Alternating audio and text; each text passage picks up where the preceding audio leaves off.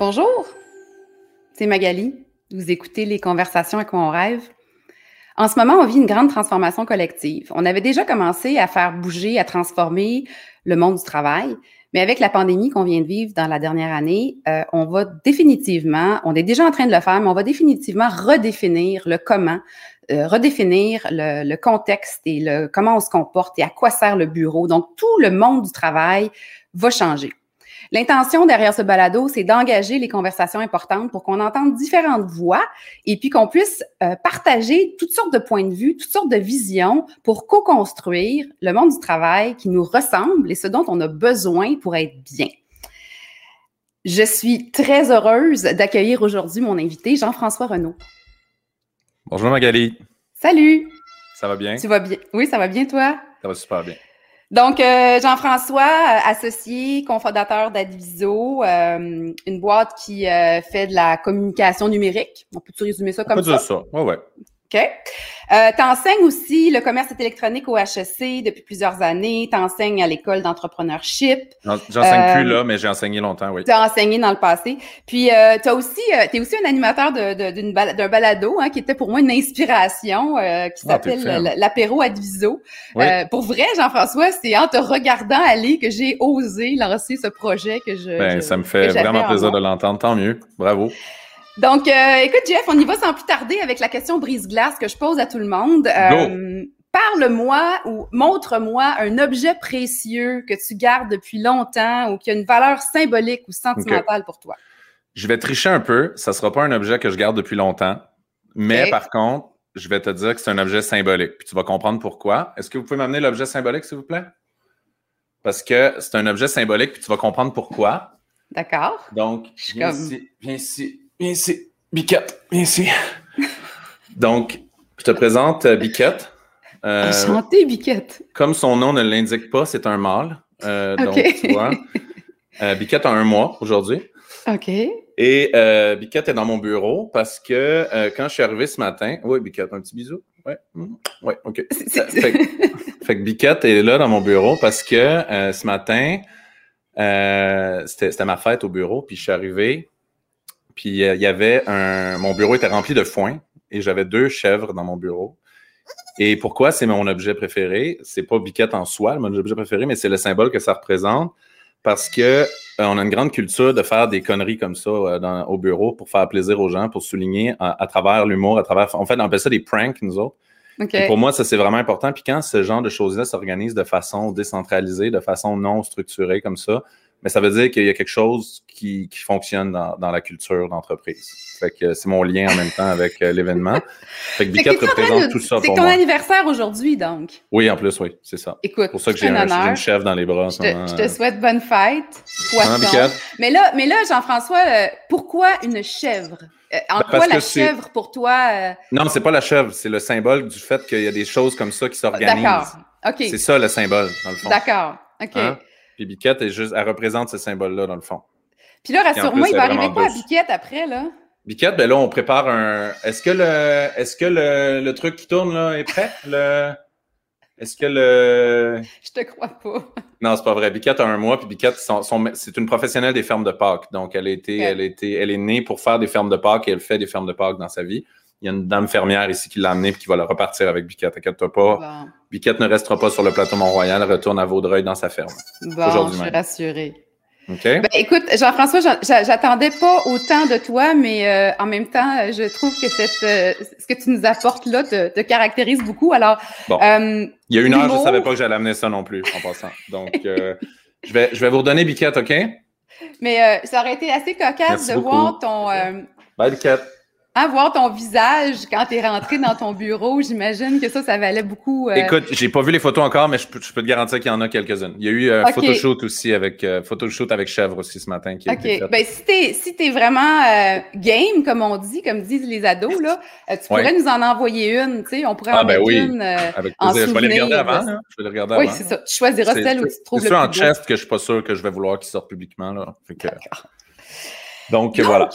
Jean-François, Oui. on a saisi un peu le personnage déjà, hein, c'est ceux qui te connaissent pas. Euh, toi, tu as un rêve euh, assez euh, audacieux et puis je vais te laisser nous l'expliquer, mais toi, ton rêve, c'est des entreprises qui sont sans département RH. Oui.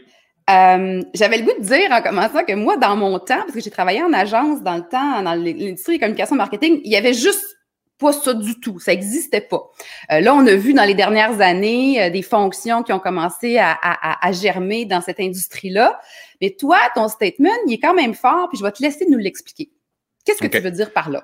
Ben, tu sais, déjà, je tiens à dire que euh, je, tiens, attends, je fais juste dire bonjour à la fermière qui s'en va. Euh, fait que, écoute, sans RH, tu sais, c'est un. Moi, dans le fond, ce que je veux dire surtout, c'est, c'est pas sans RH, là. On va. Je vais être honnête avec toi. Département RH, dit. En fait, ce que je veux, c'est. Mon rêve, c'est.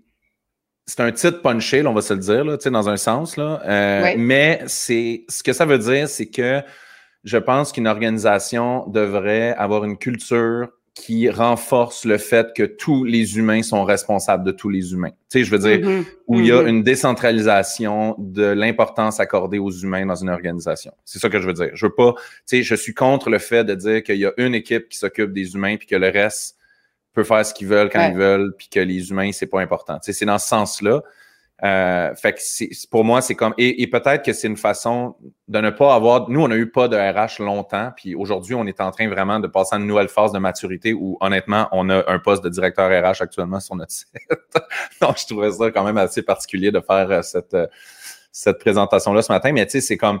L'idée, c'est vraiment de dire comme décentralisons, il faut que ça soit important pour tout le monde, il faut que beaucoup de gens soient évalués, il faut qu'il y ait beaucoup de gens que ce, pour, pour qui ce soit une, une une importante obsession, les humains, leur bonheur, leur confort, pour qu'ils soient leur meilleur, pour bien performer, pour que tes clients soient heureux en bout de.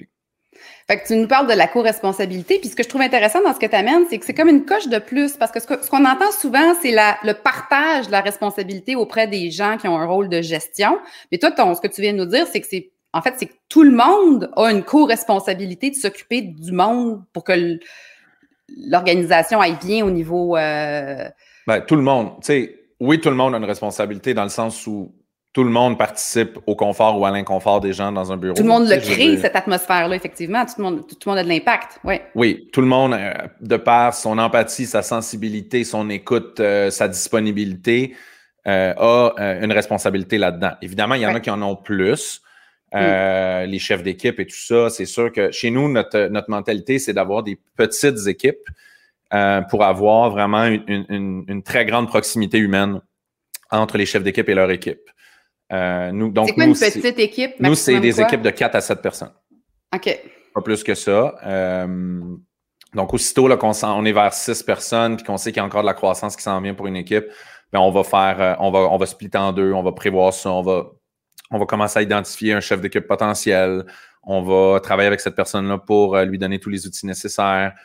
Puis dans le fond, de la façon que ça se traduit, c'est que on a des, euh, des, des, pourcentages de temps qui sont attribués à la gestion, ainsi que euh, des, des, programmes d'encadrement, de, de, formation, des outils d'ailleurs, dont, dont d'ailleurs tu fais, tu fais partie de notre toolbox, euh, toolbox au chef d'équipe et au directeur et tout ça qui.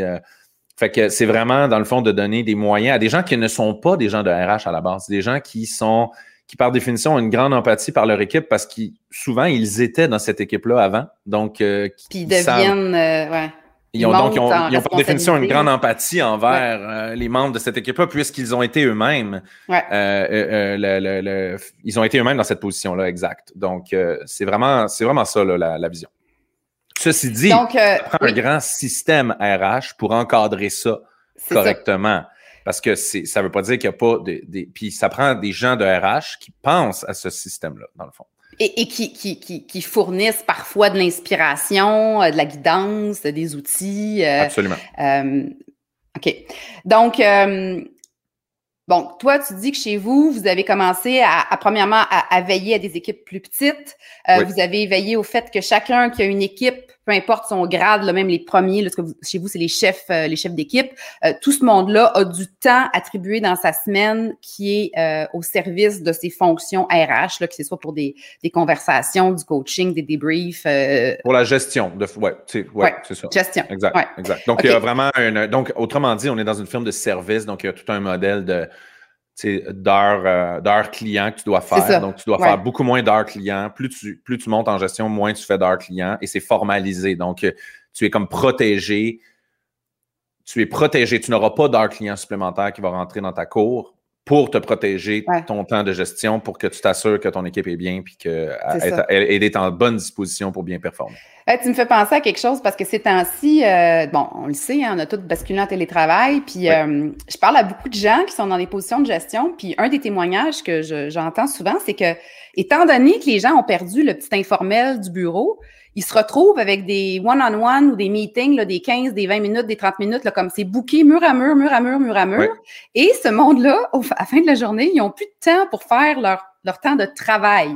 Puis là, je me disais, OK, là, je comprends qu'on a fait ce qu'on pouvait. Là, c'est un peu comme si on s'était comme bâti un abri dans le bois là, pour passer à travers la tempête.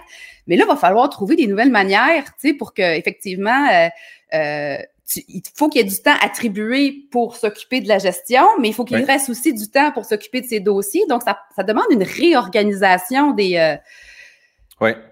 Chez nous, euh, on a fait plusieurs choses là, à ce niveau-là. Euh, pas juste pour protéger le temps de travailler sur les dossiers, mais aussi du temps pour, pour protéger le temps justement où, où, tu avais, je sais pas, si ce n'est qu'avant, il y avait du déplacement qu'on prévoyait. Là, on prévoit plus ce déplacement-là. Donc, on, on dirait que automatiquement, on prend pour acquis qu'à 59, ton meeting finit, puis à, 0, tu es dans ton prochain meeting. Oui, puis, puis oublie pas que dans les déplacements, tu avais des petites conversations avec ton collègue, le temps de te rendre des petites conversations, tu pouvais appeler euh, ton dentiste pour prendre un rendez-vous, tu pouvais appeler ta blonde pour lui dire que tu l'aimais, tu pouvais faire plein d'affaires, tu sais, c'est comme, alors que là, effectivement, donc, nous, ce qu'on a fait, il y a différents modèles qu'on a, qu'on a appliqués. On a mis déjà dans, c'est con, mais dans notre système, on a mis par défaut, quand tu mets un meeting d'une heure dans ton agenda, ça met 50 minutes. Ça met pas une heure, ça met 50 minutes.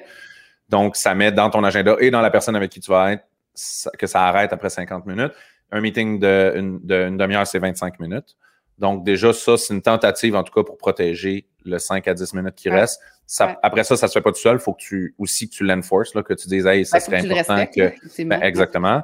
Après ça, on a mis des meetings. Nous autres, tu vois, c'est de 9 h à midi les qu'on a le droit d'appeler quelqu'un pour un meeting. Et de, euh, de midi, midi à, 1h30, on n'a pas le droit d'avoir de, de caller un meeting à personne non plus. Et ça va jusqu'à 4h30 maximum. OK. il y a des euh, zones euh, protégées. donc, il y a deux, deux blocs de 3 heures dans, dans la journée où tu as le droit de caller un meeting. Et tu as le droit aussi de protéger un bloc pour dire je travaille sur un dossier cet après-midi, laissez-moi tranquille. Donc, euh, c'est un peu ça, c'est les, façons qu'on a faites un petit peu euh, qui, permettent de, donner un peu de liberté aux gens.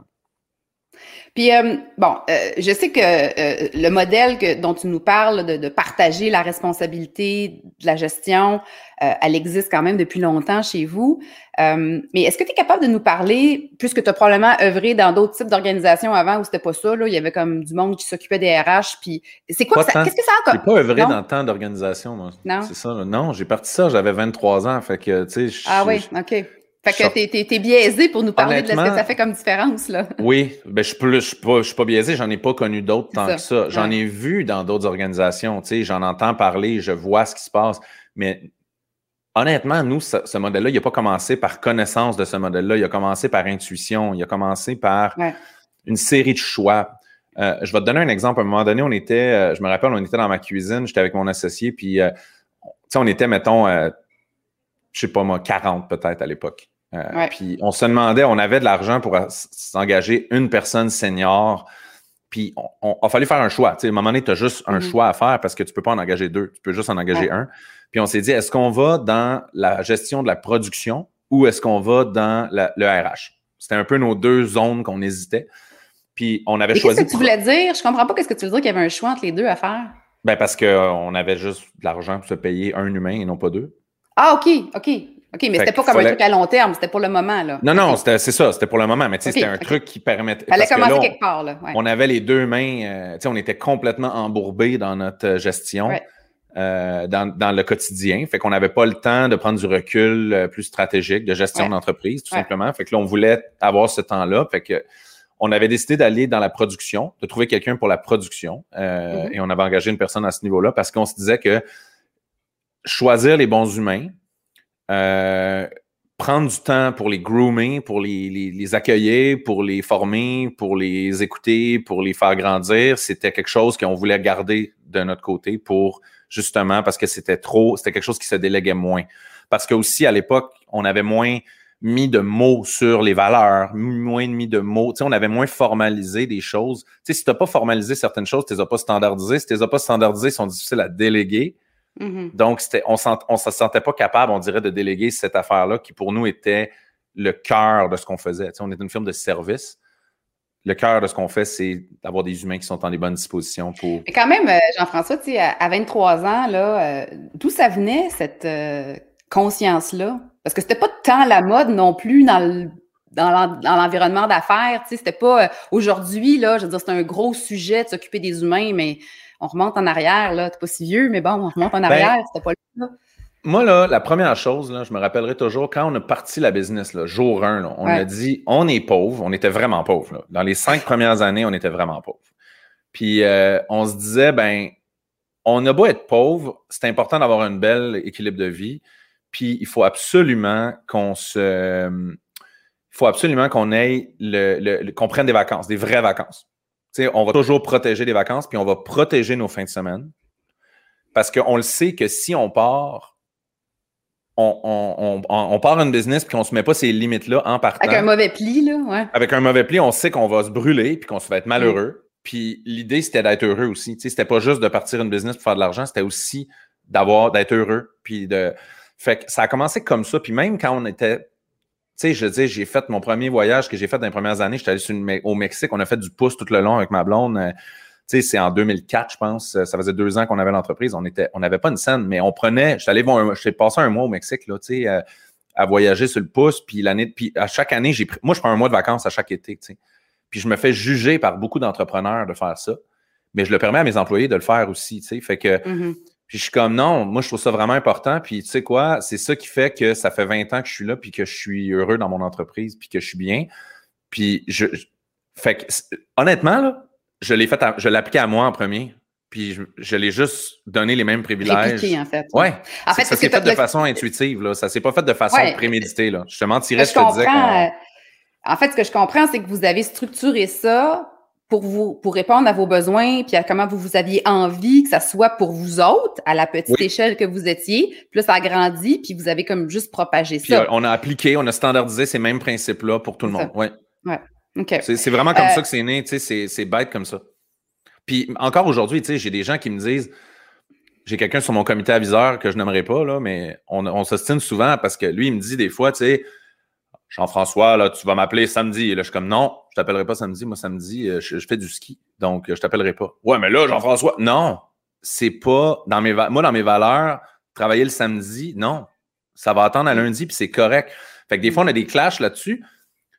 Puis je les, je les niaise un peu parce que c'est, c'est des gens un petit peu plus âgés, beaucoup de sagesse qui nous amènent beaucoup. Puis des fois, je suis comme, je dis, je pense que vous avez à apprendre de nous de ce côté-là. Parce que on sent, tu sais, puis même mon père, des fois, j'ai dit, tu sais, euh, je, je m'en vais en voyage, euh, telle place, il me dit, pourquoi? Tu sais, il me dit, pourquoi tu t'en vas en voyage? Mais je suis comme, de quoi tu parles? Pourquoi tu t'en vas en voyage? Tu sais, c'est comme, tu vois que c'est vraiment pas la même. Tu sais, lui, dans sa tête, c'est comme, à cet âge-là, tu devrais être en train de travailler comme un malade tout le temps. Non, tu sais, c'est comme, je veux être un père de famille, je veux être un bon chum, je veux être un bon ami, je veux être, euh, je veux, je veux, tu sais, pour être un, je sais pas, c'est le sentiment de, je pense, de vouloir être des, des humains complets puis de donner, d'obliger nos employés à faire ça aussi, tu sais. Mm-hmm. Il y a des. Tu dois, pas, euh, dois avoir de la misère à les obliger, là, quand même. Non, mais dans le sens où. Je vais te donner un exemple, OK? Euh, un affaire qui clash des fois chez nous, OK? Qui fait des fois qui n'est pas, qui est pas rose dans un sens. Il y a beaucoup de nos employés qui disent Hey, j'aimerais ça faire de la consultation on the side. Tu sais, j'aimerais ça faire. Euh, tu sais, c'est comme tu veux pas que je travaille beaucoup, tu veux pas que je travaille le soir pour les fins de semaine, puis tu. Fait que je suis comme non, je veux protéger tes soirs et tes fins de semaine, mais je vais faire de la consultation à la place. Je dis non, je veux pas que tu en fasses. Pas parce qu'il y a de la compétition ou quoi que ce soit, je m'en fous de ça. C'est parce que je veux que tu sois plein et entier dans ton, dans ton loisir, puis dans ton temps de décantation, puis dans ton temps d'humain, pour être plein et entier ensuite de ça au travail. Je peux, moi, j'y crois pas que tu peux être, euh, tu peux être bon réellement à travailler 80 euh, heures semaine. Tu sais, c'est comme ça pas rapport. Là. en fait, tu es euh, déséquilibré quand tu fais ça. Tu sais. Mais bon, en même temps, moi, je, je, suis complètement d'accord avec toi. Euh, d'un autre côté, je suis témoin d'un paquet de monde qui font le contraire de ça, et particulièrement dans la dernière année qu'on vient de vivre. Avez-vous réussi? As-tu réussi, toi? Est-ce que ton, est-ce qu'avec ton équipe, vous avez réussi à préserver ce mindset-là? Euh, on a eu des défis, là, c'est sûr. Là, je veux dire, euh, je te cacherai pas que les jeunes parents avec des jeunes enfants, c'est comme tu as l'impression d'être. Je pense que c'est vraiment ça qu'ils nous ont dit. Là, on a l'impression d'être pas bon au travail puis pas bon comme parents. Ouais.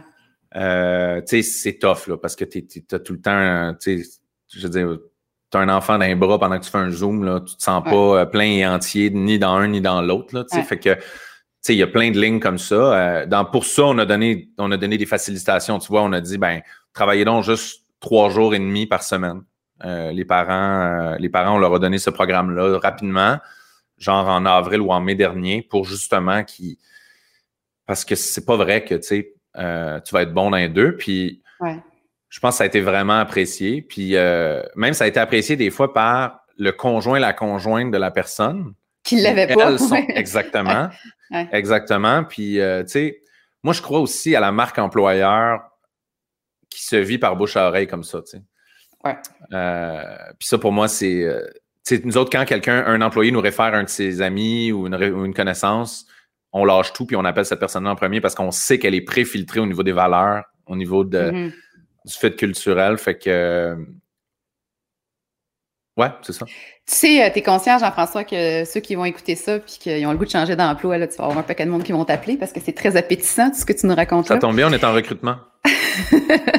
puis, euh, J'aimerais ça te parler de la, la, la cohabitation euh, euh, intergénérationnelle, tu sais, parce que il y a les associés fondateurs. Là, je sais que tu es en train de préparer une éventuelle passation. Donc, il y a des plus jeunes aussi qui prennent de l'ampleur en termes de, de pouvoir, là, si je peux dire. Je sais pas trop quel mot utiliser. Oui, qui, prennent, qui prennent plus de responsabilités. Puis, et, euh, et, donc, ça, ça suppose... Tu sais, il y, y, en a qui disent il faut pas qu'il y ait trop de chefs, là, sinon c'est compliqué. Mais là, ça fait bien des chefs, bien des têtes. C'est quoi les défis que tu vis par rapport... Ben, que vous vivez par rapport honnêtement, c'est super, c'est, super compliqué parce que c'est vrai que c'est super compliqué. Tu sais, je, te, je, te, le dis, là, c'est, c'est compliqué parce que, tu sais, à un moment donné, il y en a un, des fois sur un sujet, tu sais, dans l'entreprise, il n'y a rien qu'un volant à un moment donné, mais sur un sujet, il y a juste un volant. Puis quand c'est pas clair laquelle des deux personnes qui touchent sur le volant, ben c'est là que tu sais pas trop où est-ce que l'auto ça va s'en aller. Là. Fait que c'est oui, c'est compliqué, c'est quelque chose qui prend énormément de temps à définir. C'est ces zones d'intervention-là. Puis tu sais comment c'est, là, tu donnes une zone d'intervention à quelqu'un, d'y enlever après, bonne chance.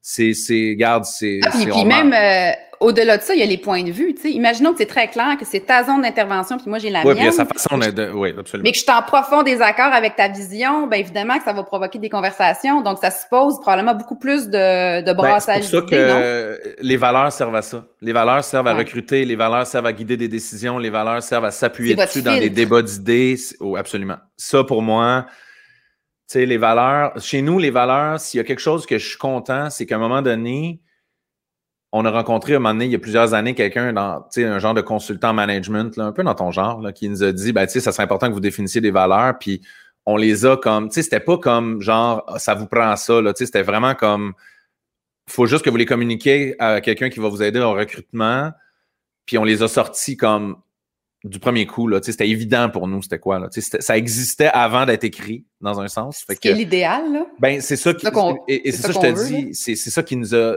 qui, c'est ça qui a fait que ça a été facile, puis que ça a été facile d'avoir un, entente là-dessus. Puis le fait que on prenait beaucoup d'énergie puis beaucoup de temps à refuser des gens des fois qui étaient hyper compétents mais qui ne fitaient pas avec les valeurs.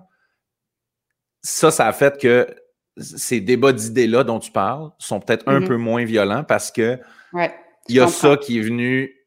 Ouais, il y a ça qui vient nous rassembler à la fin de la journée. Mais je te cacherai pas que c'est un défi de tous les jours. Ouais. Tous les mais ce que j'aime aussi dans ce que tu dis, c'est qu'il y en a beaucoup d'organisations qui ont défini leurs valeurs, mais maintenant, il y en a combien qui les utilisent? C'est quasiment comme un tamis, là, tu, sais, tu filtres tes décisions à travers ça. Bon, évidemment, il faut vraiment bien les comprendre, voir, voir ce qu'elles supposent, hein, parce que des fois, une valeur, c'est un beau mot, là, mais qu'est-ce que ça veut dire dans le quotidien? Fait que quand on est très clair sur ce que ça veut dire, puis qu'on s'en sert au quotidien, j'imagine qu'à ce moment-là, c'est là que tu arrives à, construire ta, ta, culture avec ta distinction très, très, euh, ta saveur là, très, très dominante. Là. Oui, ben, tu vois... qui est particulière à vous aussi, là.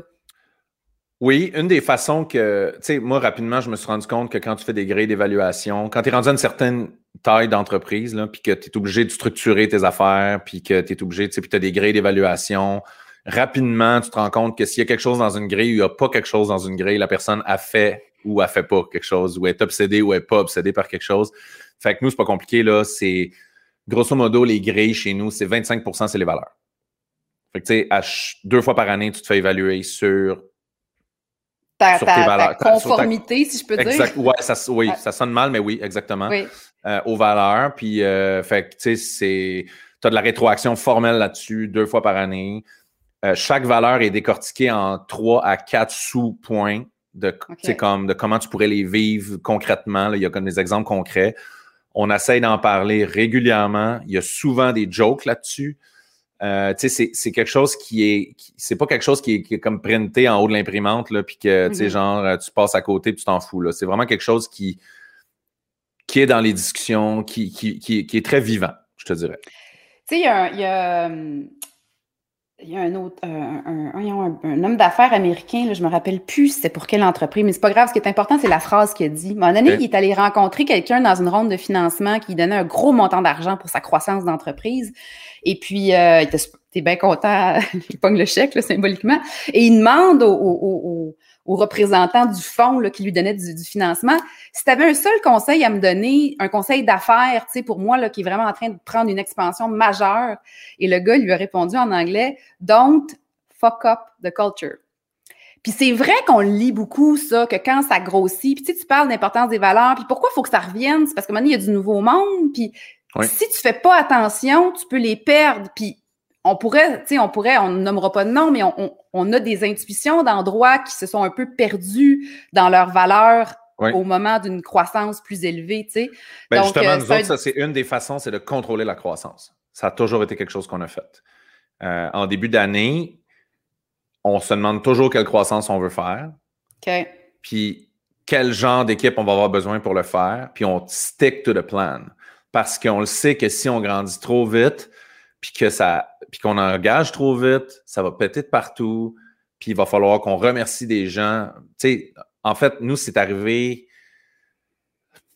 par manque de travail, c'est arrivé une fois dans notre histoire qu'on a remercié des gens. Euh, une seule fois, et j'ai encore mal quand je le dis. Euh, donc, et je pense que si tu grandis plus sagement, puis on est dans un domaine où les gens, des fois, nous disent, euh, tu sais, tu rencontres des founders là, de, d'autres entreprises, de d'autres startups digitales, ils sont comme, hey, moi, j'ai le hockey stick, là, je, fais, je, suis à, je suis à triple digit de croissance, là, puis je suis comme, t'es donc... moi, moi je, personnellement, je, je, trouve ça niaiseux un peu, tu sais, c'est comme, je suis comme, non, moi, je, tu pourras, tu pourras pas courir un sprint de même 365 jours par année.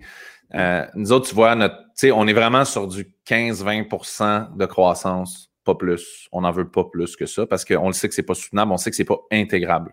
Fait que ça, c'est un des mécanismes de protection des valeurs. Puis ça fait combien d'années? Adviso a combien d'années? Adviso va avoir 20 euh, ans. Là. 20 ans, wow. On est en 19e année en ce moment, ouais.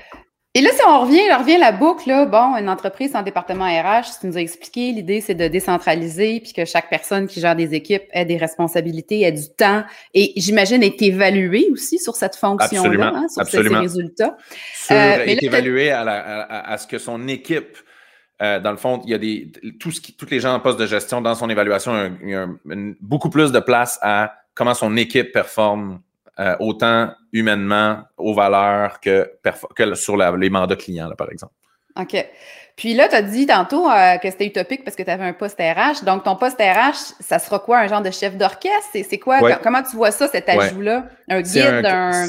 C'est un créateur, une créatrice de système. Quelqu'un qui va raffiner le système, qui va euh, qui va encadrer les gens, les outils et les, les, les, les évaluer aussi, évaluer leur, leur capacité RH euh, aux différents gestionnaires, euh, combler les gaps, tu sais, combler les gaps. C'est, c'est tu sais, honnêtement, on, en fait, on est un peu allergique à. On a eu des gens en RH, puis honnêtement, je, vais en prendre une bonne partie du blâme, là, mais ça n'a pas, ça a pas été bon, pour, ça n'a pas bien fonctionné pour nous. Parce que c'est devenu souvent un genre de département des plaintes. Tu sais, ah, t'es pas bien, ben va parler au RH. Puis moi, c'était comme, ah non, jamais je vais entendre ça dans mon organisation. Tu sais, des fois, il faut que tu le vives pour savoir ce que tu veux pas. Tu savais pas que tu taillissais quelque chose, mais là, quand tu l'as vécu, tu te dis, ouf, ben, on a vécu ça. Tu sais, fait que moi, c'est vraiment de ça que c'est de ça qui va être mon obsession pour ne pas je veux pas que ça deviene ça. Tu sais, je veux responsabiliser les, responsabiliser les gens, je veux surtout pas les déresponsabiliser par rapport à.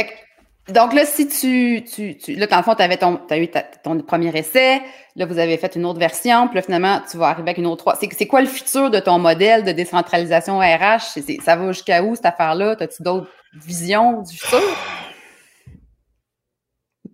Non, pour moi, c'est la continuation. Moi, je veux, je veux continuer là-dedans. Je veux dire, ça a bien été. Je veux, je veux avoir des chefs dans mon bureau, tu sais, le plus souvent possible je veux, je veux qu'il y ait des niaiseries dans notre bureau. Je veux que les gens soient bien. Je veux que les gens se sentent bien de, de, de, de je veux que les équipes aient leur couleur aussi, puis qu'ils puissent. Euh, tu sais, nous autres, c'est con, mais il y a beaucoup de la décentralisation du budget RH aussi, là. C'est-à-dire que chaque équipe a un budget, puis ils font ce qu'ils veulent avec, là. Tu sais, ils, mm-hmm. font leurs activités, ils font leurs choses qui leur ressemblent.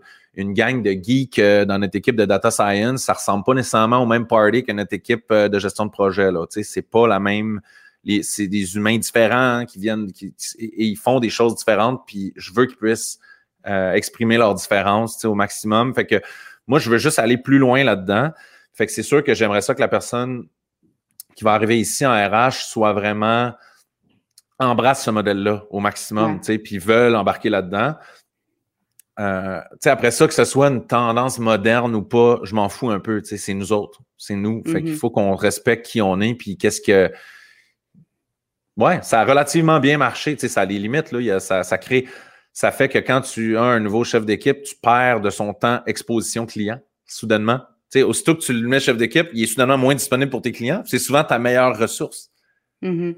Fait que sur le coup, ça fait mal. Là. Sur le coup, tu es moins capable de livrer à tes clients quelque chose. Là. Fait que c'est un vrai sacrifice. Là, tu sais. Mais ce sacrifice-là, il fait que cette personne-là est capable de donner ce que les clients aiment ça. Est capable de le donner à 5-6 personnes. Donc, c'est un investissement. Fait que non, moi, je, écoute, c'est sûr qu'on s'en va dans la même direction. On en veut plus de ça. On veut juste faire ça mieux, dans le fond. Fait que j'ai pas malheureusement pas de révolution à t'annoncer. D'accord. Mais dans ce que tu dis aussi, ce que j'entends qui est super important, puis je me permets de le souligner, c'est que donc, ça veut dire que ces gens-là, il faut qu'ils aient, euh, puis qu'ils soient outillés ou accompagnés sur ce, savoir-là de la transmission. Parce que là, ta richesse, c'est si elle, se, si ça descend, tu sais, faut, faut, que ça, faut que ça se passe, faut qu'il y ait une passation, là. Oui, puis ça, il y a une de nos valeurs qui nous aide à faire ça, c'est la valeur compétence, chez nous, que ça s'appelle. Euh, c'est bon pour savoir comment fonctionne euh, un, c'est comme, je sais pas, un outil d'optimisation de site web euh, ou, euh, ou une compétence RH. Mais nous autres, mm-hmm. on dit tout le temps, on dit c'est c'est apprendre, maîtriser, rayonner, recommencer. Fait que c'est ça le, slogan, si tu veux, de cette valeur-là. C'est-à-dire que, un, tu l'apprends, il faut que tu l'apprennes. Il faut toujours que tu sois en apprentissage. il faut après ça que tu sois, que tu maîtrises et tu dois rayonner. Tu es obligé de rayonner. Rayonner, ce que ça veut dire, ça veut dire faire un webinaire public, ça veut dire faire un lunch and learn à tes collègues, ça veut dire prendre un nouveau puis l'exposer à quelque chose. Donc, c'est le partage aussi là-dedans. C'est la transmission. Et moi, tant que tu ne l'as pas transmis, pas, il y a une étape du cycle que tu n'as pas faite. Puis tu n'es pas prêt à en prendre une nouvelle. Fait que c'est la, hmm. fait que cette étape-là de transmission, elle s'assure qu'il y a toujours de la transmission. Euh, fait qu'encore là, on s'appuie sur les valeurs. On s'appuie souvent sur nos valeurs. Écoute, Jean-François, euh, moi, ce que je retiens là, dans tout ce que tu nous dis, c'est euh, c'est quelque chose qui est relativement. Il y a comme une forme de simplicité quand, quand même hein, dans tout ça. C'est la simplicité du, du euh, de l'importance que les gens soient bien, qu'ils soient bien ensemble aussi, donc la notion du fit entre les différents individus. Puis euh, de protéger ça avec des, des, des, modèles, des mesures, des programmes, whatever, mais c'est de garder, en fait, tu sais, ta, ta, petite famille d'origine de base, elle a grandi, puis vous avez essayé de vous assurer de mettre les frontières, puis les façons pour pour faire croître le jardin, pour préserver l'essence initiale, en fait, que toi et Simon avaient voulu donner au départ d'Adviso. Tu sais, tu vois, là, un exemple, c'est comme les. Oui, c'est vraiment ça. Puis, tu sais, on, va se le dire, là. C'est pas juste parce qu'on est fin puis qu'on est donc gentil puis sensible. Tu sais, oui, peut-être un peu, mais c'est parce que les humains qui sont bien, qui sont performants. Ah oui, clairement. Tu sais, c'est égoïstement, il y a ça ah aussi. Ah oui, vous ne faites pas ça juste pour être des beaux humains. Là. Vous, ben, on fait ça.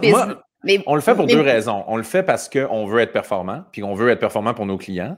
Tu sais, moi, je dis tout le temps aux clients, les clients, des fois, ils me disent Ah ouais, là, en fin de semaine, vous allez nous faire telle affaire. Non, on ne fera pas telle affaire en fin de semaine. On ne fera rien pendant tout en fin de semaine pour toi. Et les clients sont comme Ouais, comment ça, mon autre agence, elle le fait? Ouais, mais tu les as sacrés dehors aussi parce que ils, ils faisaient ça la fin de semaine, ils faisaient tes quatre volontés, mais ils s'occupaient pas bien des gens, puis les gens qui étaient pas bien, ils s'occupaient pas bien de toi, fait que tes amis dehors. Moi, je fais ça parce que je veux que les gens soient bien, puis mm. t'aimes ça hein, quand ils font ça, puis quand ils font ça, puis quand ils font ça, ben, ils font ça parce qu'ils sont bien, puis ils sont proactifs parce qu'ils sont bien, puis ils sont. Fait que tu fais de l'éducation. Moi, je dis aux clients, des fois, je dis, moi, je me fous un peu de votre bonheur. Moi, ce qui est important, c'est le bonheur de mes employés, parce que eux, ça, eux s'assurent de votre bonheur. Ouais. Fait que c'est comme moi, moi, mon but, c'est pas votre bonheur, c'est le bonheur de mes employés qui est important. Fait que ça, on dit souvent ça. Puis, tu sais, des fois, quand je te dis que c'est égoïste, tu sais, ben, pas égoïste, mais, tu sais, mettons, on a demandé à un moment donné, moi, je trouvais que l'entreprise était rendue un peu trop grande, justement, puis qu'on avait, tu sais, on est, aujourd'hui, on est, comme là, on a rapetissé un petit peu avec la pandémie, on est comme dans 90-95 à peu près. Mais, tu sais, quand, moi, déjà, je trouvais comme quand il y a un nouveau qui arrive, je le croise dans le corridor, tu sais, la, petite sensation de je te connais pas trop, allô, tu sais, mm-hmm. non, je, je, suis pas bien là-dedans, moi. Fait qu'à un moment donné, j'ai dit, hey, moi, j'aimerais ça, là, je veux juste dîner avec tous les nouveaux, juste passer comme une heure et demie avec tous les nouveaux, juste comme jaser. Puis le seul sujet que je leur parle, d'un point de vue business, c'est les valeurs. C'est la seule affaire que je leur parle dans, pendant ce dîner-là. Tout le reste, c'est juste pour avoir du plaisir, puis que, hey, je vais savoir ton nom, je vais savoir c'est quoi tu, à quoi tu rêves, justement, je vais savoir, tu sais. Ouais. Puis ça va. Juste ça, là, ça change tout. Puis j'ai pas demandé ça parce que je voulais être cool, puis euh, comme être. J'ai fait ça parce que j'avais profondément le désir de connaître les gens qui sont que je croise dans ma journée, puis je veux pas qu'il y ait des malaises comme ça j'avais ce goût-là, tu sais, je l'avais. C'est vraiment ça que c'est. Ben, ça les gens qui te connaissent, Jean-François, reconnaissent t'es qui. Je veux dire, moi, j'ai jamais été ton employé, mais je t'ai rencontré dans un, un contexte d'affaires, puis j'ai vu ça de toi, cette, cette curiosité de connaître le monde autour de ben, toi avec qui en Je l'ai pour de vrai, mais je veux les connaître pour vrai. Tu sais, c'est comme si je les connais pas bien, puis je les croise dans le corridor, je me sens pas bien. Tu sais, fait que. Écoute, euh, Jean-François, on, on, arrive à la fin, mais je laisse toujours euh, à mon invité. Euh, le mot de la fin avec euh, soit euh, un message clé que tu veux, euh, un, conseil, une piste d'inspiration. ça serait quoi ton mot de la fin? Je vais. Une phrase que j'aime donc, j'arrête pas de le citer, là, puis de quasiment me trouver fatigant, c'est Gaétan Namouric qui, qui, qui, c'est même pas sa phrase à lui, je pense, en plus. Mais il dit tout le temps il dit, pour moi, je fais de la stratégie beaucoup avec mes clients, tout ça, puis c'est la phrase Never delegate understanding. Puis, euh, ne délègue pas la compréhension profonde des choses. Tu peux faire de l'exécution par des gens, mais il faut que tu comprennes qu'est-ce qui se passe réellement. Puis, euh, je trouve que ça fait bien avec ce côté-là de, la, décentralisation RH, de, la responsabilisation RH. Fait que c'est comme, j'aurais le goût de, tu sais, ça soit mon mot de la fin, c'est de dire, ben, do, not delegate the understanding of de, la composition de tes humains. De, ta force humaine, ouais. C'est ça. Puis, tu sais, c'est comme c'est euh, Serge Godin de CGI qui disait ben notre, notre, notre matière première prend l'ascenseur à tous les matins. Hmm. Fait que c'est comme sans, sans ça, en service, tu sais, je veux dire, c'est faut que tu comprennes réellement, profondément, qu'est-ce qui se passe Sinon, ben, tu vas pas être capable d'offrir des services de haute gamme à, tes clients, à la hauteur. Tu sais, c'est comme on vend pas des, des, on vend pas un, litre d'essence, qu'il y en a un pareil chez le voisin. On vend un service qui est hautement différencié. Fait que pour ça, ça nous prend des humains qui sont hautement différenciés. faut les comprendre, faut les analyser constamment, faut être capable de faire la différence entre le bruit puis un vrai problème. Puis il faut. Fait que de vraiment comme. Moi, je dirais juste si vous êtes un, un, un gestionnaire d'entreprise, tu sais passer beaucoup de temps là-dessus, plus là-dessus que sur le contenu des choses. Puis mm-hmm. le contenu va se faire par les gens qui sont bien. Fait que c'est comme si vous avez une chose à déléguer, c'est pas celle-là. C'est ça que je dirais. Merci beaucoup, Jean-François. Très inspirant tout ça. Merci, Donc, euh, écoute, c'est un grand plaisir. Merci d'avoir accepté. Puis je vous rappelle que si vous voulez écouter les conversations passées. Elles sont toutes sur euh, le site balado.magalieco.com et elles sont aussi toutes disponibles en format audio sur la plateforme Spotify, iTunes et Google. Alors, merci Jean-François, puis euh, longue vie et, et bonne fête encore une fois. Merci Magali. Merci d'avoir accepté en cette journée d'anniversaire. Bonne Ça me fait journée. plaisir. Salut, bonne journée. Salut.